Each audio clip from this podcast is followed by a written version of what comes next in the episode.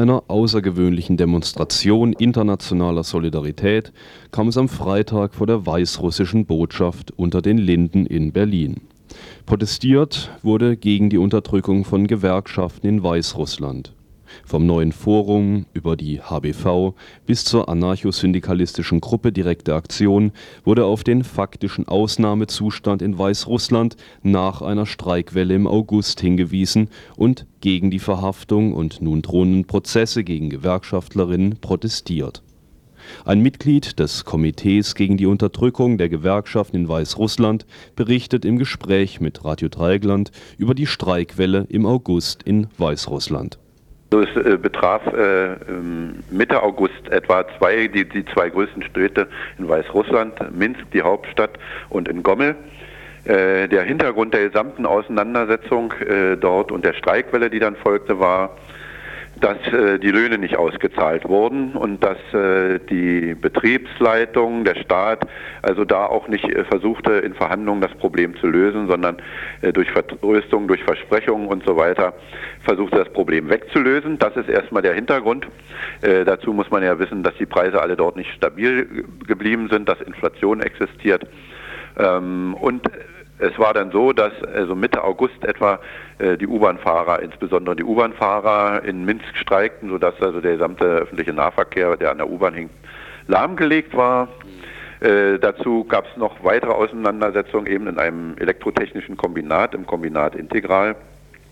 Äh, wieder um ähnliche äh, oder um gleiche Forderungen, nämlich Lohnauszahlung und eine Verhandlungslösung. Äh, das war also dann der Ausgangspunkt dafür, äh, dass dort durch Streik seitens der Gewerkschaften versucht wurde, die Forderung überhaupt äh, zu thematisieren und durchzusetzen, weil eben die Regierung bzw. die Administration nicht willens war, sich darauf einzulassen. Und zwar vorbei eben an allen gesetzlichen Regelungen, die es da zur Regelung äh, mit Gewerkschaften gibt. Und als dieser Streik dann äh, sich ausweitete und auch eine große Bedeutung bekam, hat also der Präsident äh, äh mit dem 21. August die Tätigkeit dieser Gewerkschaften äh, suspendiert, wie er es nannte, das heißt faktisch verboten. Äh, Streikführer wurden verhaftet.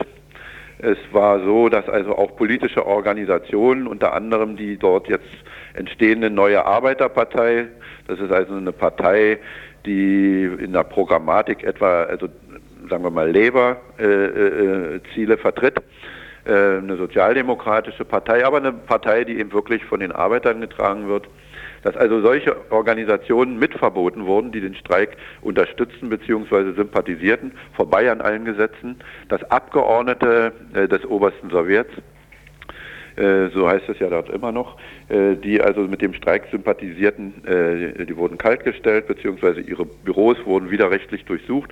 Es war also de facto eine Maßnahme, die vom Präsidenten erlassen wurden, die also Ausnahmerecht bedeuteten, ein faktischer Ausnahmezustand.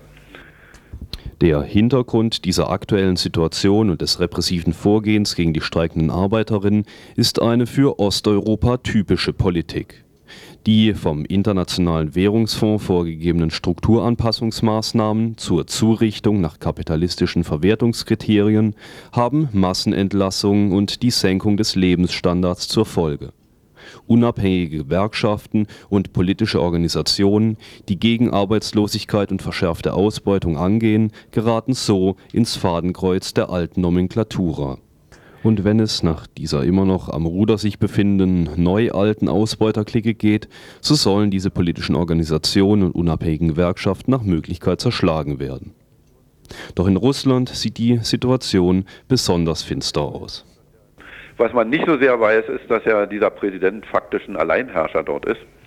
Äh, mit äh, sehr populistischen Losungen gegen Korruption und so weiter hat er eine sehr hohe äh, Stimmen auf sich vereinigen können. Aber es gibt zum Beispiel noch gar kein gewähltes, äh, demokratisch gewähltes Parlament. Der reagiert also faktisch mit Ukasen, also mit Erlassen ohne Parlament oder am Parlament vorbei, was also den Namen Parlament auch nicht verdient. Es ist also das Parlament dort äh, stammt noch aus Sowjetzeiten, ist gar nicht gewählt worden, mangels Wahlbeteiligung.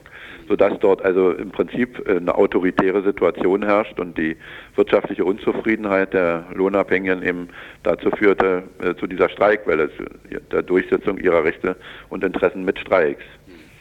Und liegen euch jetzt äh, über diese Gewerkschaften äh, irgendwie Material vor? Was haben die für einen Charakter? Was sind das für Gewerkschaften, die da in Ausstand gegangen sind? Es sind also sehr unterschiedliche Gewerkschaften. Äh, die Situation dort ist mit der deutschen Situation, wie man sich denken kann, also nur sehr schwer vergleichbar. Auf der einen Seite hast du in den Gussstaaten oder auch zum großen Teil auch in Ostmitteleuropa die Nachfolgeeinrichtung dessen, was in der DDR FDGB war. Und zwar in sehr unterschiedlichen Konstellationen. Einzelgewerkschaften haben sich abgespalten. Die einen äh, verharren sozusagen immer noch in dem alten zentralistisch-etatistischen Modell und versuchen sozusagen der Regierung die Treue zu halten. Auf der anderen Seite hast du dort also auch Reformkräfte. Und das ist also auch in der, in der bielorussischen Gewerkschaftssituation so, dass ein Teil der alten Gewerkschaften sozusagen auf Erneuerungskurs ist, während ein anderer noch in den alten Gewerkschaften verharrt.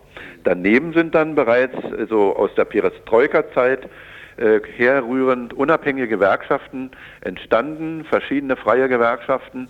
Äh, eine der bekanntesten ist die SMOT, S-M-O-T, die also fast in allen äh, Nachfolgerepubliken der UdSSR aktiv ist, die sehr basisdemokratisch orientiert ist, äh, die also auch ähm, noch mit Oppositionellen aus der Sowjetzeit bestückt ist, die aber trotz allem äh, relativ schwach ist was die Zahlen der Mitglieder angeht, was also typisch durchaus auch ist für, für neuere Gewerkschaften.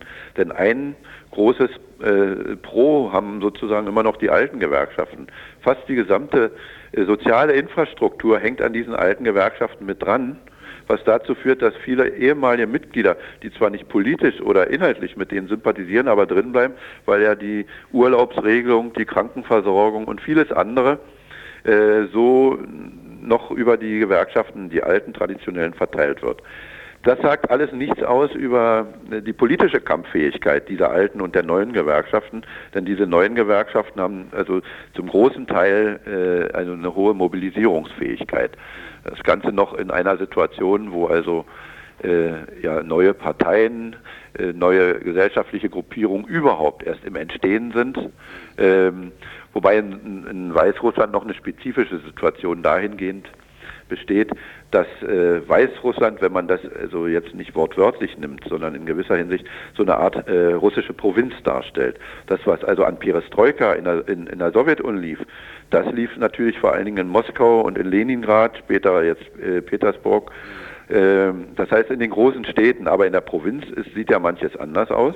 Und äh, wenn man so will, kann man sagen, äh, da in Weißrussland regiert sozusagen die ex-stalinistische Nomenklatura, die alte Provinzelite der also jegliche Art von demokratischem Aufbruch von unten also suspekt ist. Und insofern ist dieser Streik und diese Streikwelle nicht nur eine Frage, äh, die jetzt mit den unmittelbaren wirtschaftlichen Dingen zu tun hat, sondern es geht eben durchaus auch darum, dass diese alte Elite alles versucht zu unterdrücken, was also nach Aufbruch, nach Demokratie von unten oder überhaupt nach Widerspruch, nach äh, selbstständigem Geist sozusagen lechzt.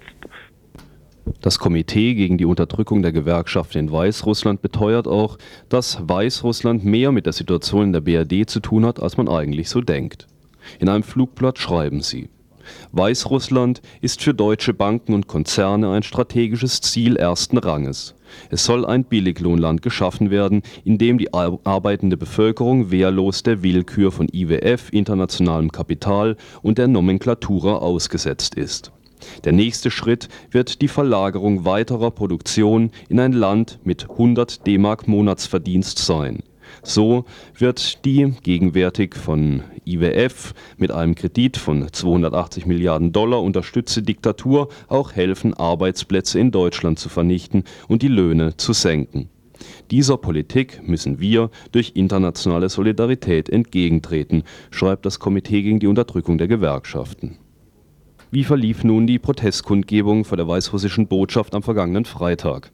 Also zu dieser Protestkundgebung muss man erstmal sagen, wir haben uns hier, es, es, ist vorwiegend von Berlinern getragen, nachdem wir die Information hatten, waren Leute, also die Osteuropa-Arbeit machten, die in Gewerkschaften waren, die haben gesagt, also das Thema ist hier völlig unbekannt. Es gab mal eine klitzekleine Zeitungsmeldung vor ein paar Wochen, das war alles, niemand hat sie gelesen, niemand interessiert sich dafür. Und wir haben gesagt, wir versuchen jetzt in Kürze, äh, in kürzester Zeit, also das war dann faktisch innerhalb von ein paar Tagen, äh, so eine Demo zu organisieren, um überhaupt Aufmerksamkeit zu schaffen für dieses Problem. Denn, das will ich noch dazu sagen, dieses Streikverbot, was dort eingetreten ist in Weißrussland, ist faktisch das erste Verbot von Gewerkschaften in Osteuropa nach 1989. Also es geht auch über diesen unmittelbaren Anlass weit hinaus, denn wir wissen, dass also diese wirtschaftlich-politische Konstellation äh, durchaus nach autoritären Lösungen schreit und insofern hat es auch seine Bedeutung.